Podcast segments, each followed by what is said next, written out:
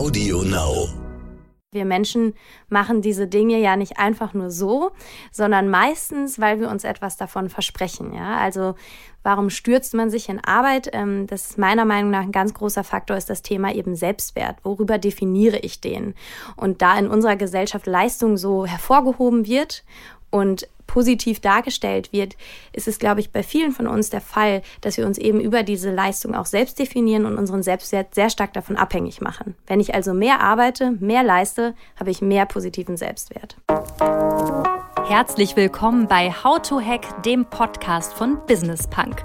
Schön, dass ihr dabei seid und jetzt Ohren auf, denn bei uns verraten euch erfolgreiche Gründerinnen und Gründer, Macherinnen und Macher und Kreative, was sie in ihrem Job anders machen. Unsere Gäste erklären euch ihre persönlichen Tipps und Hacks fürs Arbeitsleben. Das Beste daran, hier wird nicht um den heißen Brei herumgeredet, sondern es gibt handfeste Learnings. Ich bin Jana, Fernsehredakteurin und Moderatorin und ich freue mich riesig, Gastgeberin dieses Podcasts zu sein. Ja, schön, dass ihr wieder mit dabei seid und erstmal vielen, vielen Dank für euer ganzes Feedback zu den letzten Folgen. Das zeigt uns, dass wir ja mit unserem Themenschwerpunkt mentale Gesundheit im September echt einen Nerv getroffen haben und dass ein Monat eigentlich viel zu kurz ist, sich mit diesem wichtigen Thema zu beschäftigen. Wir geben unser Bestes, äh, ja, es aus den verschiedensten Perspektiven heraus zu beleuchten. Und ja, bei der Recherche dieser besonderen Personen hilft mir auch immer meine Lieblingsfranzösin und Redakteurin der Audio Alliance, Lucille. Bonjour, Lucille. Bonjour, Jana. Und diese Woche haben wir die Psychologin und Gründerin des Startups Like Minded, Kimberly Breuer, zu Gast. Sie und ihr Team bieten unter anderem psychologische Unterstützung für Führungskräfte und Mitarbeiter an. Ja, sie ist absolute Expertin, wenn es um das Thema mentale Gesundheit am Arbeitsplatz geht. Und das wird wichtiger denn je. Auf der einen Seite, ja, reden wir alle viel offener über psychische Probleme. Ich finde, das kann man, glaube ich, so sagen, auch am Arbeitsplatz. Aber auf der anderen Seite gilt ja gerade in der jetzigen Zeit die Karriereleiter, Titel um Titel und Auszeichnung um Auszeichnung nach oben klettern. Das ist ja vielen auch total wichtig. Ja, total. Und das scheint momentan der Spirit in der Arbeitswelt zu sein. Zumindest suggerieren das soziale Plattformen. Man muss einfach so viel arbeiten, dass man Großes erreicht. Man feiert seinen Job, seine Erfolge und so weiter. Ja, Hustle Culture lautet der richtige Begriff dafür, glaube ich.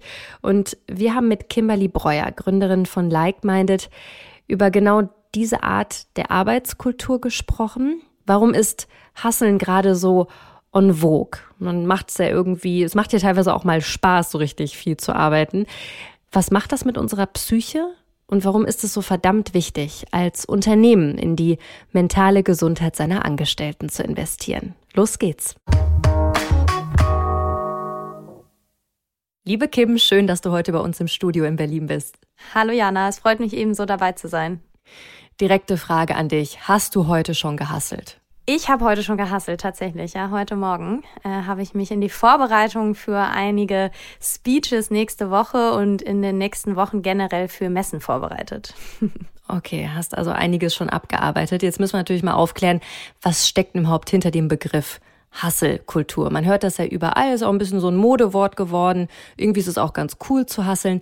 Was steckt hinter dem Begriff? Ja, also hinter dem Begriff Hasseln steckt letztlich sozusagen das Zelebrieren von vielem Arbeiten. Ja, also ganz, ganz viel zu arbeiten und sich irgendwie ständig mit der Arbeit zu beschäftigen. Vielleicht sogar im Urlaub, vielleicht sogar nach 19 Uhr abends. Und ähm, das ist so ein bisschen die Art und Weise, wie derzeit, jedenfalls nach meinem, meinem Empfinden, Hasseln definiert wird in unserer Gesellschaft. Und warum ist es erstrebenswert, viel zu arbeiten? Warum ist es erstrebenswert? Also ich glaube, das ist tatsächlich etwas, das sehr kulturell geprägt ist. Und wir leben gerade in Deutschland in einer sehr leistungsorientierten Gesellschaft, bei der es viel darum geht, dass wir uns irgendwo auch darüber definieren, wie gut wir in unserem Job sind, was wir erreichen beruflich.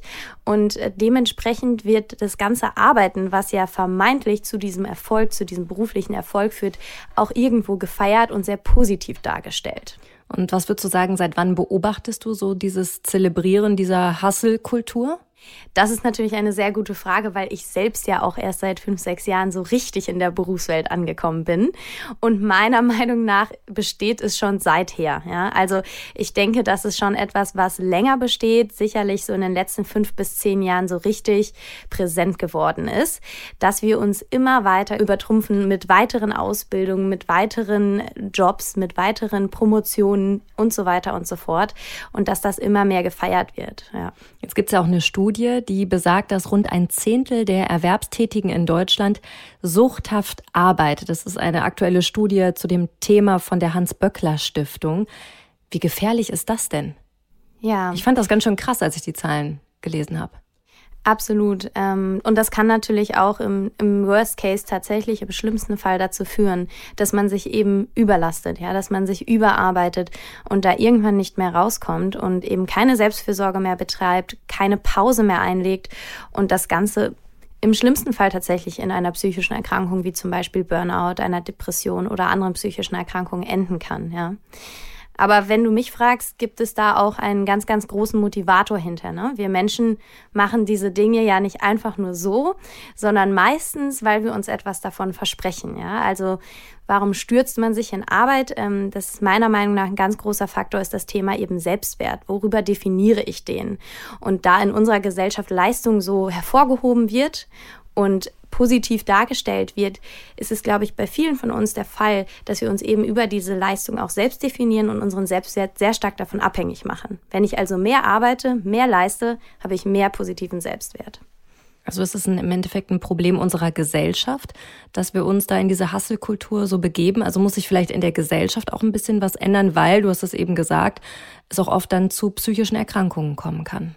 Genau, also es wird definitiv muss sich etwas in der Gesellschaft verändern. Also das, dieses Hochloben von Arbeit und immer nur das Loben von Leistung, das wird uns langfristig eben nicht gesund machen. Das wird uns langfristig irgendwo krank machen, wenn wir nicht anfangen, auch da gesunde Grenzen zu setzen und auch andere Dinge, wie zum Beispiel Pause zu machen, positiv assoziieren und loben am Ende des Tages.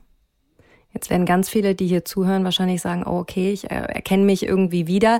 Ich bin ganz ehrlich, ich definiere mich natürlich auch über meine Arbeit. Sie macht mir Spaß. Ja. Ähm, es fällt schwer, Grenzen zu setzen. Wo sind denn die Grenzen zwischen irgendwie High Performance und krankhaften Arbeiten? Mhm. Also ich mhm. finde, die sind ganz schön schwierig zu setzen. Ja, die sind auch schwierig zu setzen und die sind wahrscheinlich auch, ich glaube, das ist das Wichtigste zu sagen, für jeden auch irgendwo individuell, ja. Weil wir natürlich alle unterschiedlich Stress wahrnehmen und auch unterschiedliche Schwellen und Resilienzgrenzen haben. Und letztlich kann man da erstmal für sich selber schauen und versuchen herauszufinden, wo sind meine persönlichen Grenzen. Aber ich denke, so ein paar offizielle Merkmale sind beispielsweise, wenn Menschen sich zum Beispiel stark aus dem sozialen Kontext zurückziehen, ja, aus dem sozialen Leben für die Arbeit eigentlich alles andere stehen und liegen lassen. Denn egal ob extrovertiert oder introvertiert übrigens, sozialer Kontakt ist etwas, das jeder Mensch braucht. Und das ist auch wissenschaftlich nachgewiesen. Wenn wir ganz, ganz lange isoliert und einsam sind als Beispiel, dann wird es uns allen langfristig schlechter gehen. Ja. Und das ist zum Beispiel ein Merkmal, an dem man erkennen kann, ob jemand es gerade zu wild treibt, sozusagen.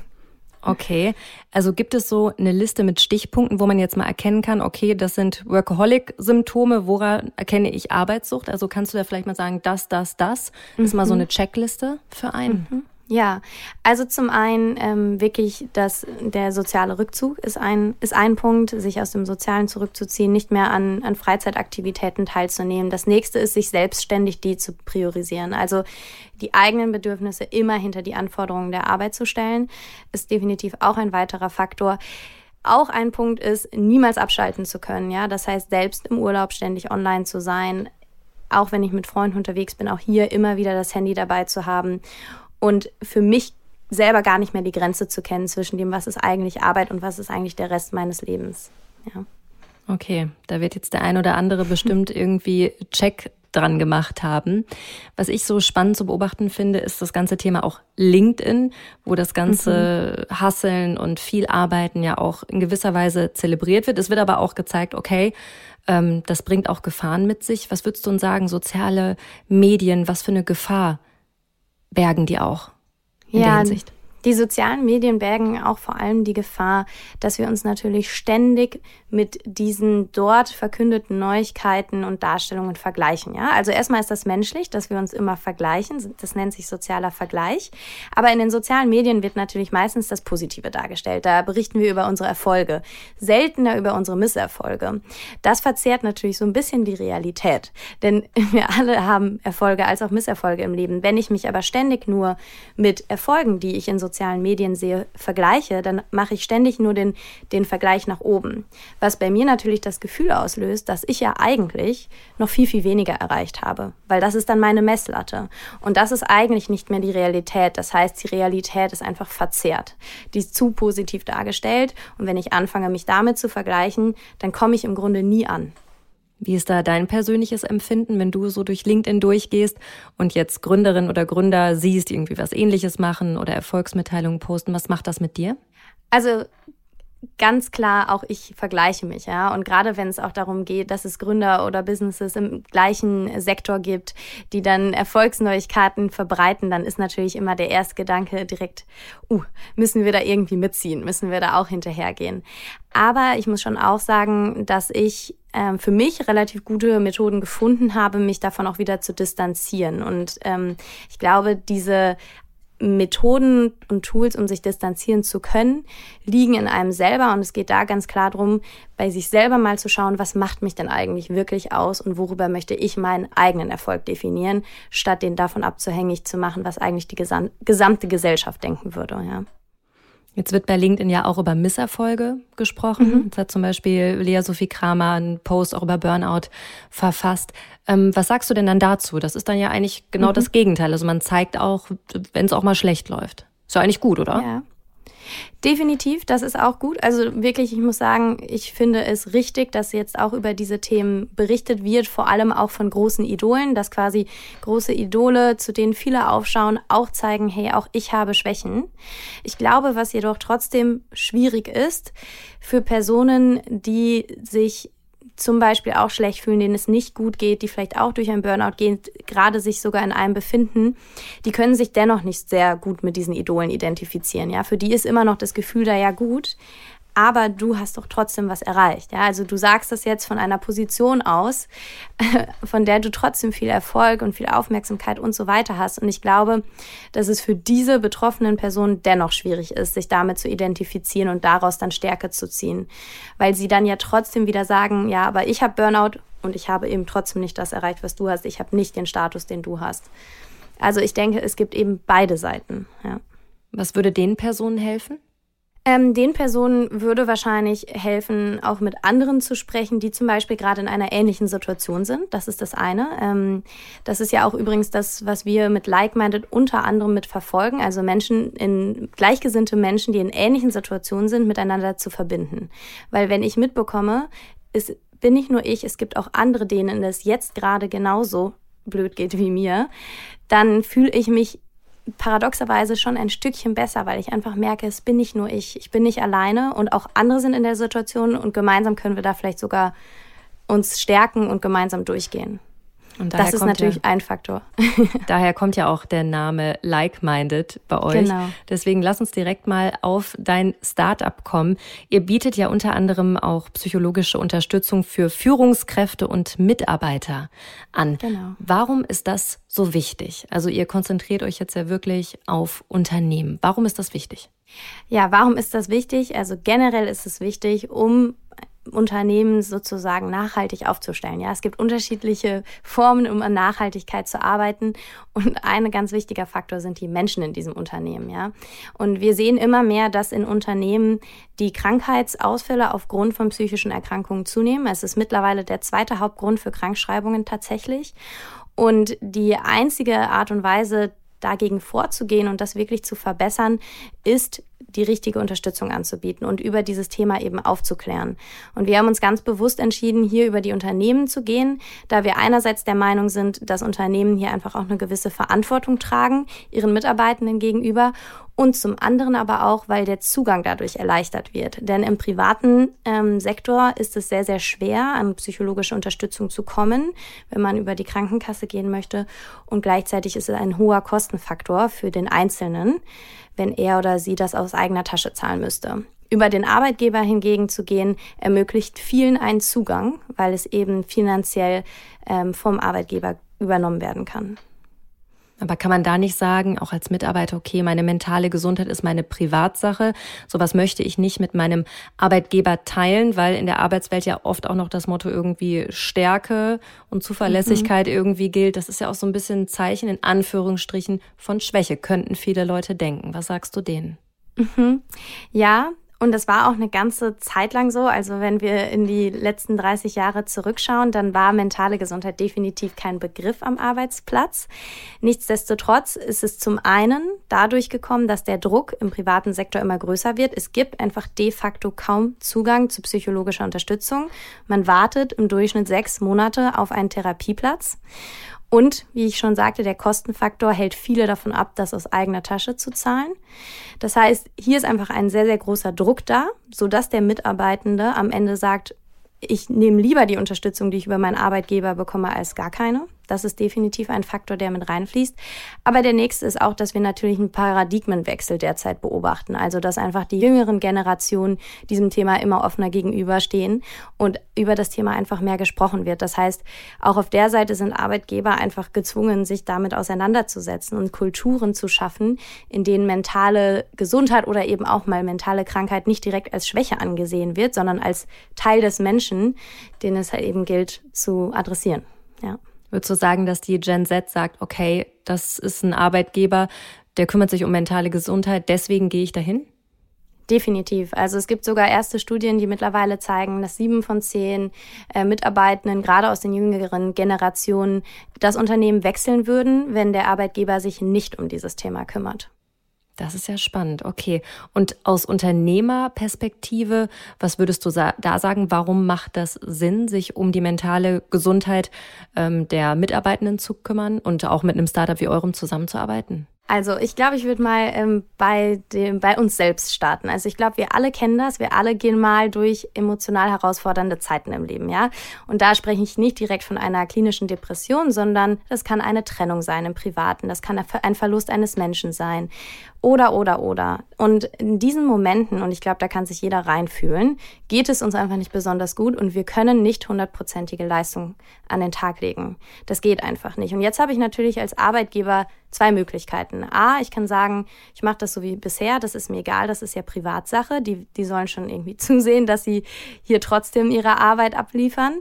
Und dann aber eventuell in Kauf nehmen, dass meine Mitarbeitenden vielleicht nur 60 Prozent leisten können, weil es ihnen einfach gerade nicht gut geht und das eben und diesen Produktivitätsverlust einfach akzeptieren. Oder ich sage, hey, ich weiß darum, ich weiß darum, dass wir alle Menschen sind, dass wir alle mal durch schwierige Zeiten gehen und ich gebe meinen Mitarbeitenden Tools und Techniken an die Hand, da schneller durchzugehen. Das heißt nicht, dass wir dann irgendwann Maschinen sind und nie wieder emotional ähm, in einem emotionalen Down sind und, und schlecht performen, sondern das heißt einfach nur, dass wir Techniken lernen können, um schneller durch diese Phasen durchzugehen. Und das ist für den Arbeitgeber natürlich ein ganz großer Benefit, weil ich einfach meine Mitarbeitenden dann wieder in einer Position und Situation habe, in denen sie die Arbeit leisten können, die sie auch wirklich leisten möchten, weil ich ihnen die richtigen Tools an die Hand gebe, um ihre privaten Situationen auch zu bewältigen. Ja. Und das ist letztlich auch eine Frage von Return on Investment. Ja, also wenn man jetzt aus der ganz ähm, zahlenfokussierten Brille drauf schauen würde, dann kann man das auch mittlerweile messen. Ja. Also jeder Euro, der investiert wird, führt zu einem Return von vier Euro in mentale Gesundheit. Ja. Okay, ich glaube, mit dem Argument kannst du wirklich die Leute überzeugen. Ich glaube, gerade mit Zahlen funktioniert das gut. Ähm, jetzt erklär mir doch mal bitte genau, wie Like-Minded funktioniert. Also, mhm. wie arbeitet ihr mit den Unternehmen zusammen? Ja, also wir gehen als externer Anbieter sozusagen rein und das ist auch ganz wichtig, dass wir uns quasi als ähm, objektive dritte Person positionieren, denn wir geben über unsere Plattform den Mitarbeitenden anonymen Zugang zu unseren Unterstützungsformaten. Und auf dieser Plattform finden Mitarbeitende dann Unterstützungsformate, die sich so ein bisschen in ihrer Intensität unterscheiden, aber auch in der Anzahl der involvierten Personen. Es geht also von Einzelgesprächen mit Psychologen über Gruppensessions in kleineren Gruppen von sechs bis acht Leuten bis hin zu digitalen Übungen, ja, die sozusagen auch dabei helfen sollen, das Ganze in den Alltag zu bringen.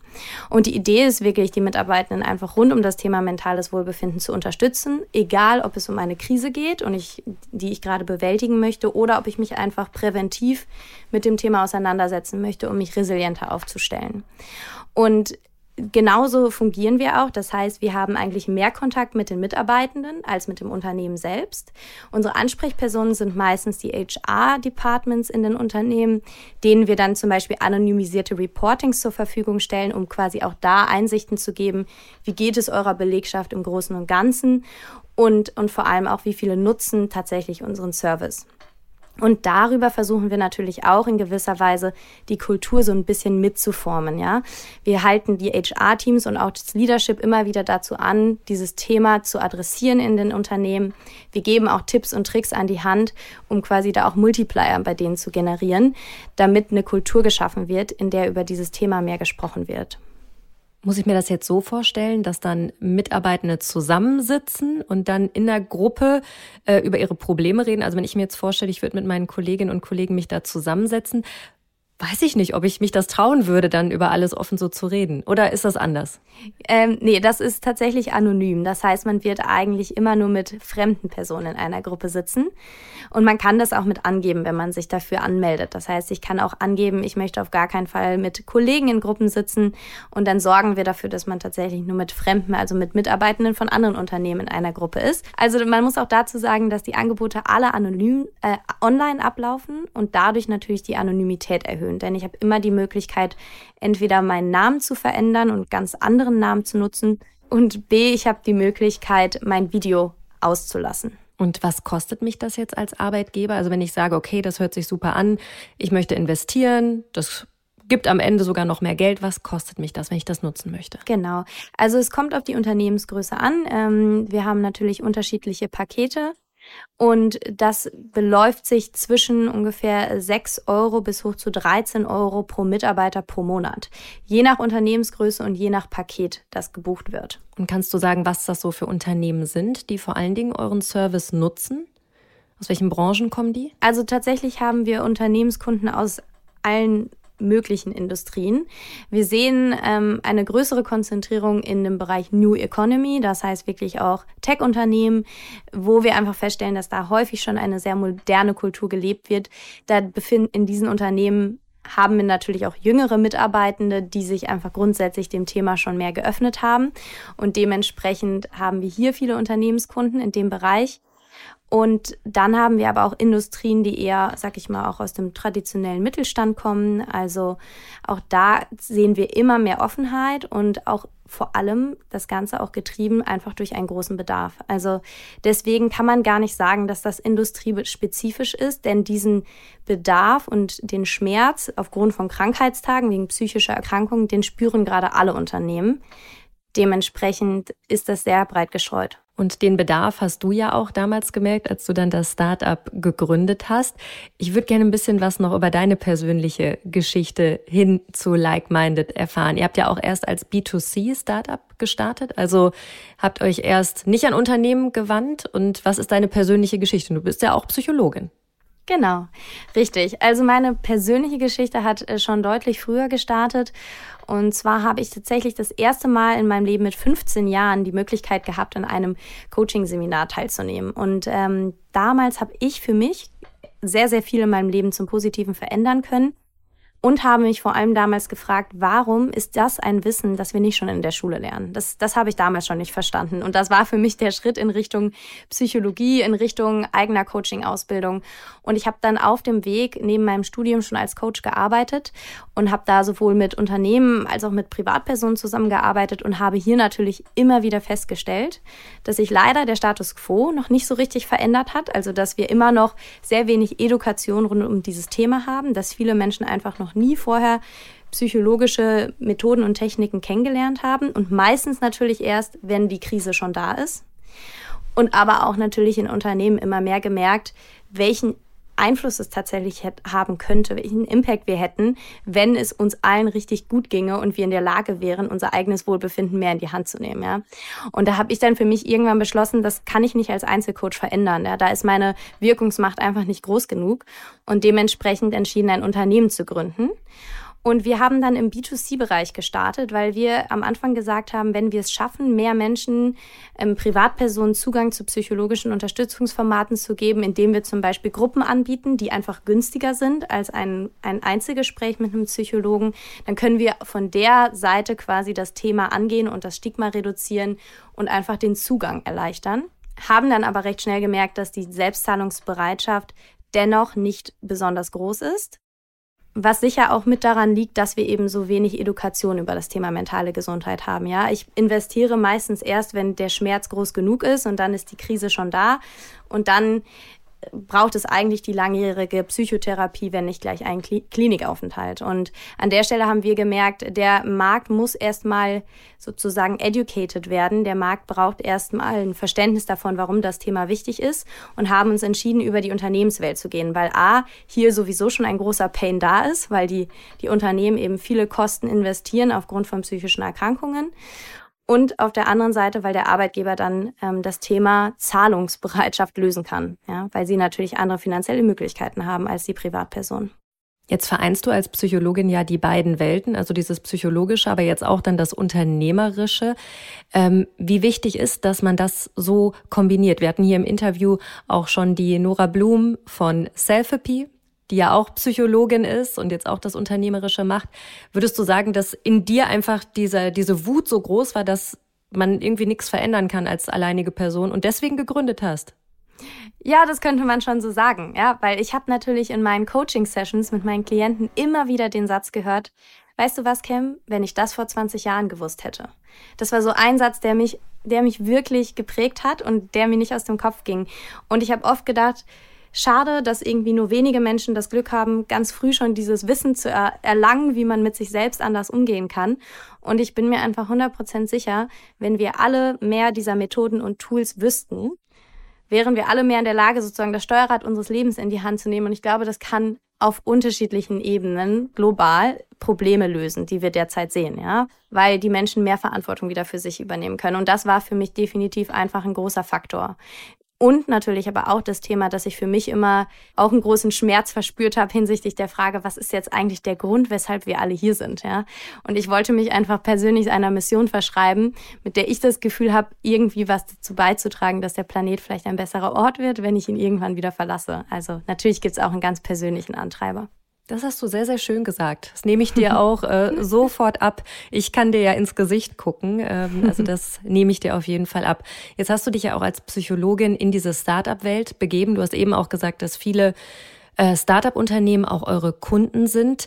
Und die Startup-Welt ist ja auch bekannt dafür, diese Hustle-Kultur ja auch nochmal zu befördern. Da ist alles super schnell und ja, was siehst du da für Gefahren jetzt in der aktuellen Startup-Welt, was da so die Arbeitsweise angeht? Ja, definitiv die Gefahr, dass diese Hustle-Culture da eben noch so sehr zelebriert wird. Ja, und ähm, was ich häufig beobachte und da kann ich auch von mir selber berichten, als Gründer und als Geschäftsführer, Führerin steht man natürlich vor besonderen Herausforderungen und man hat oft das Gefühl, man muss immer stark sein. Ja, sowohl gegenüber den Investoren, mit denen, denen gegenüber man natürlich ein positives äh, Bild zeigen möchte, aber auch gegenüber unseren Mitarbeitenden, ja, weil denen möchten wir natürlich ein gutes Gefühl geben, denen möchten wir keine Unsicherheiten zeigen und so weiter.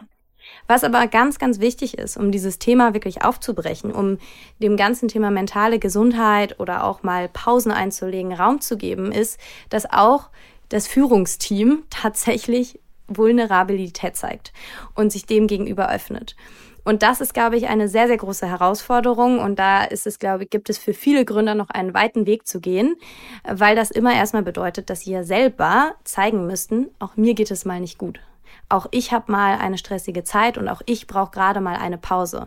Und da sind, glaube ich, derzeit noch viele Ängste mit verbunden. Ängste eben in Richtung, vielleicht denken meine Mitarbeitenden dann, dass ich kein, dass ich in der Rolle, in der ich bin, nicht geeignet bin. Und vielleicht denken meine Investoren, es ist nicht wert, in mich zu investieren, weil ich nicht stark genug bin und immer stark bin. Und ich glaube, das ist eine, eine große Dilemmasituation, gerade in der Startup-Welt und für viele GründerInnen. Und da bin ich gespannt, wie wir es gemeinsam schaffen, aus diesem Denken rauszukommen. Ja.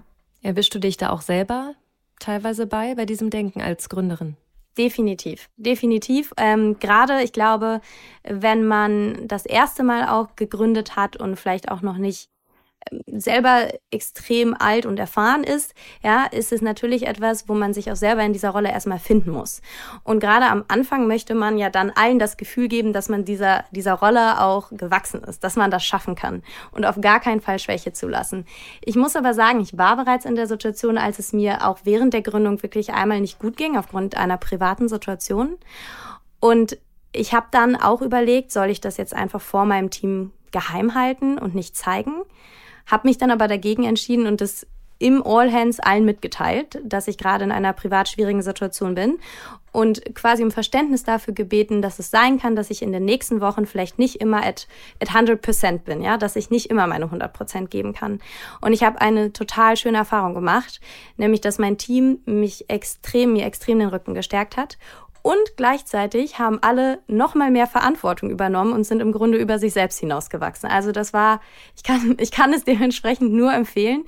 Ich habe nur eine, ich habe nur positives Feedback und eine positive Erfahrung damit gemacht. Was würdest du denn sagen? Was sind denn zusammenfassend so deine Tipps? Du hast jetzt ja schon damit angefangen, Tipps und Hacks, ähm, ja, für Gründerinnen und Gründer, aber auch für Führungskräfte jetzt im ersten Schritt, um ne, so eine stressige Zeit und mentale Gesundheit aber unter einen Hut zu bekommen.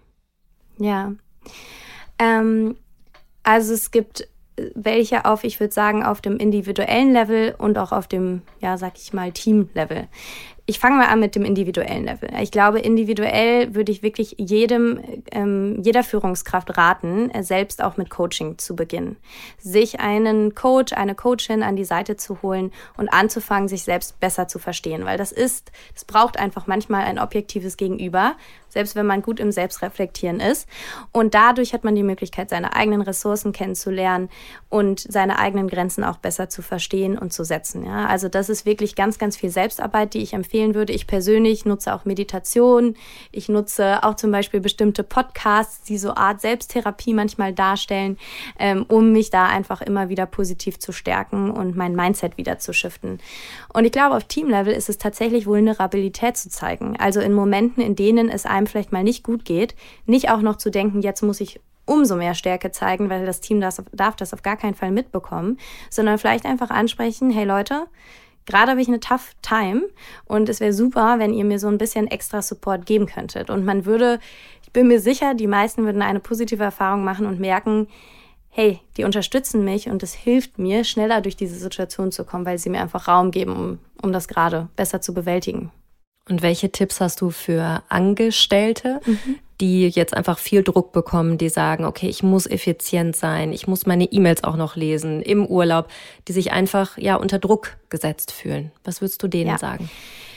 Das ist auch tatsächlich ein, sehr, sehr guter Punkt. Da kann ich auch mal ganz kurz was aus dem bisherigen, den bisherigen Erfahrungen mit unseren Kunden teilen. Wir hören häufiger, dass sich Mitarbeitende eben schwer tun, selbst wenn sie ihre eigenen Grenzen kennenlernen, sich selbst besser verstehen und die, diesen ganzen Selbstarbeitsteil machen, dass sie sich dennoch schwer tun, wenn der Manager oder die Managerin zum Beispiel das nicht mitlebt und dass sie nicht wissen, wie kann ich denn dann trotzdem in einer Kultur, in der vielleicht eher das Hasseln gelebt wird und die Leistung, wie kann ich es da trotzdem schaffen, meine Grenzen zu setzen, ohne dass ich direkt den Stempel drauf bekomme, dass ich zu schwach bin? Ja, weil Mitarbeiter häufig natürlich Angst dann auch vor dem, vor der Bewertung haben.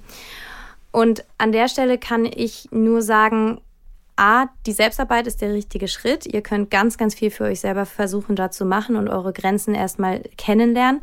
Und der nächste große Schritt ist Stand up for it. Wirklich. Also fangt an, mit euren ManagerInnen darüber zu sprechen.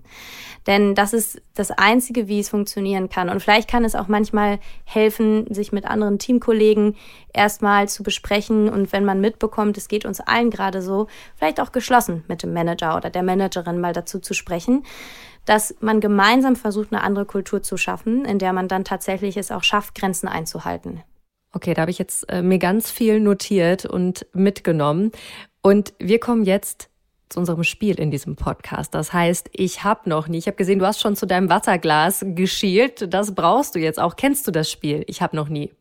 Ja, das kenne ich. Okay, ich erkläre trotzdem nochmal für alle, die zuhören, die Spielregeln. Wenn deine Antwort doch ist, dann musst du einen Schluck trinken. Und wenn deine mhm. Antwort stimmt ist, dann kannst du das Glas stehen lassen. Wir probieren es einfach mal. Die erste Frage. Ich habe noch nie mich mal total überarbeitet.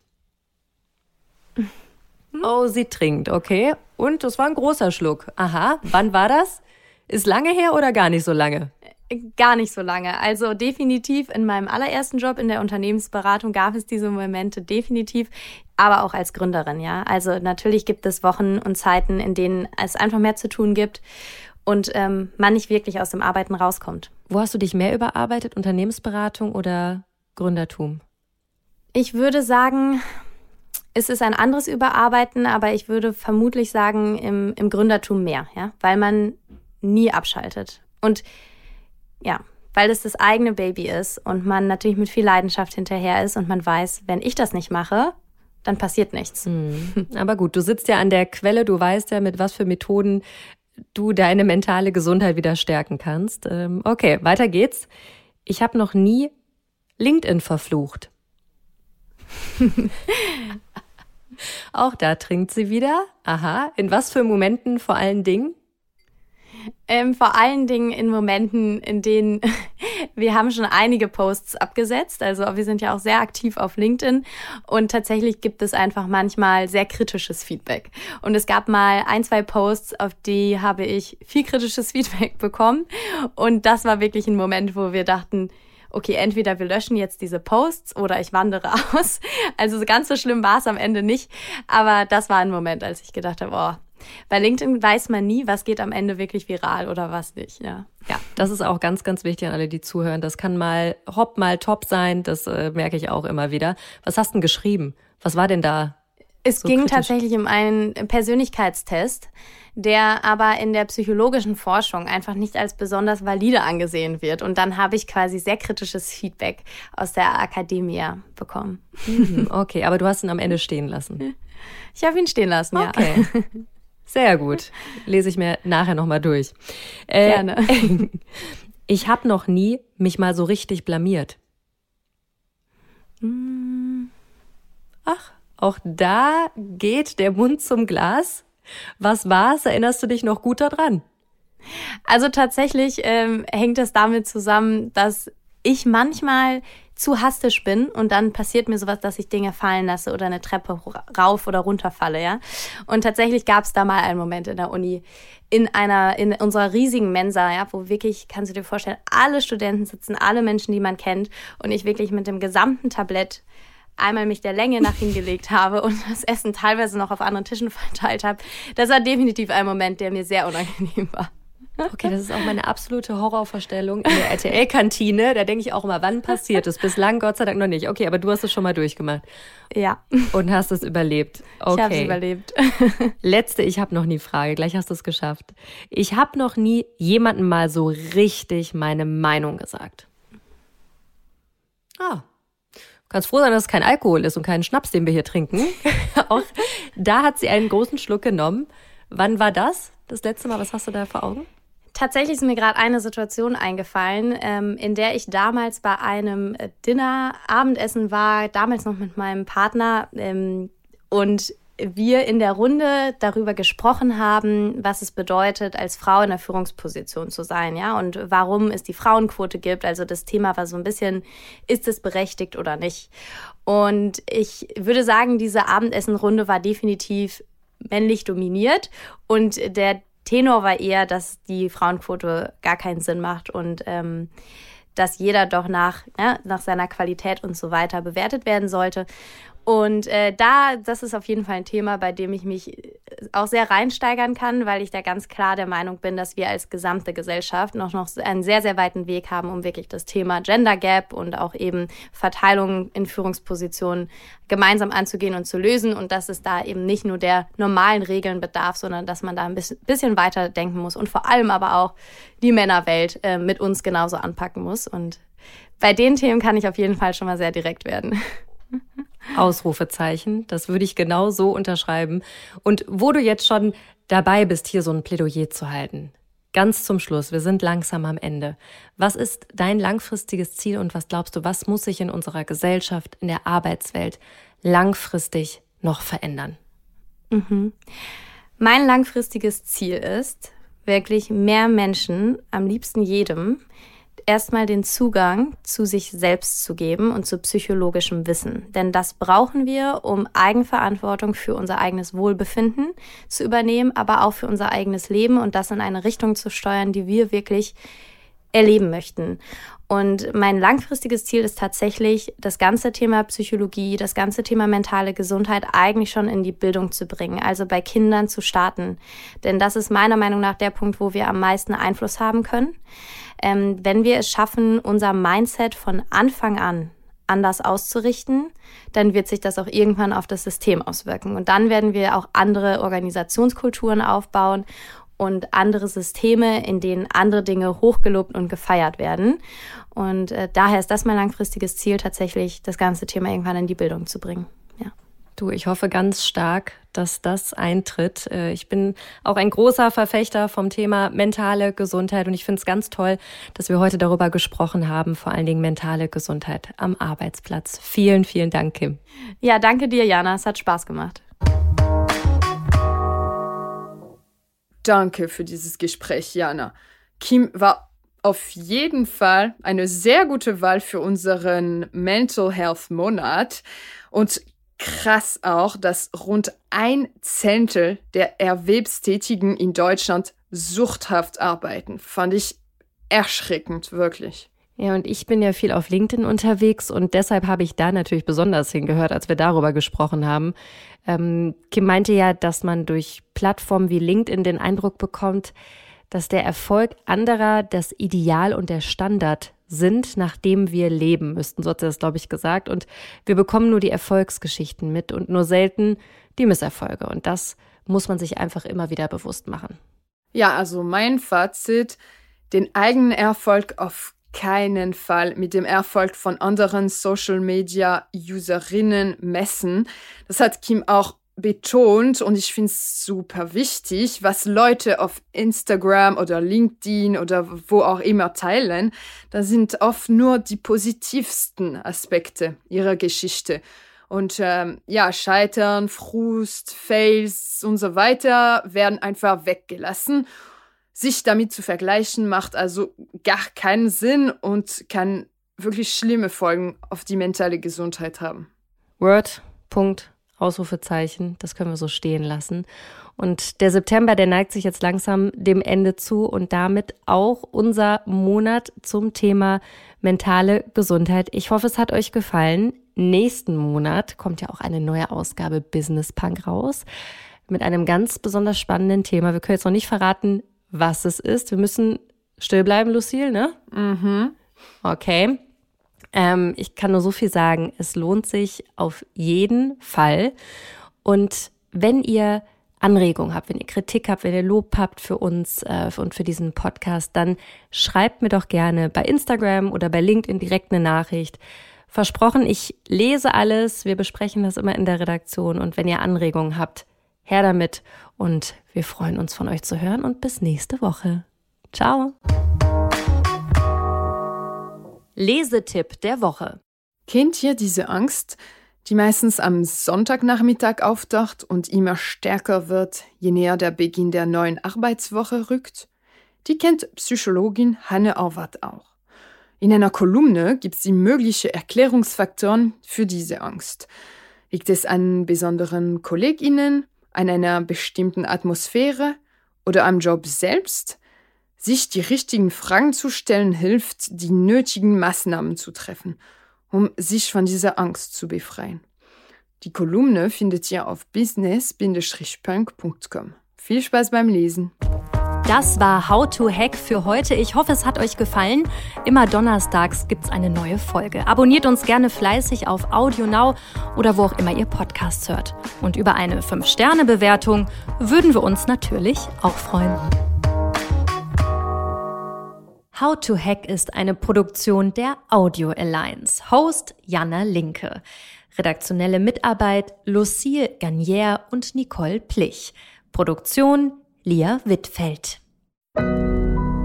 Audio Now.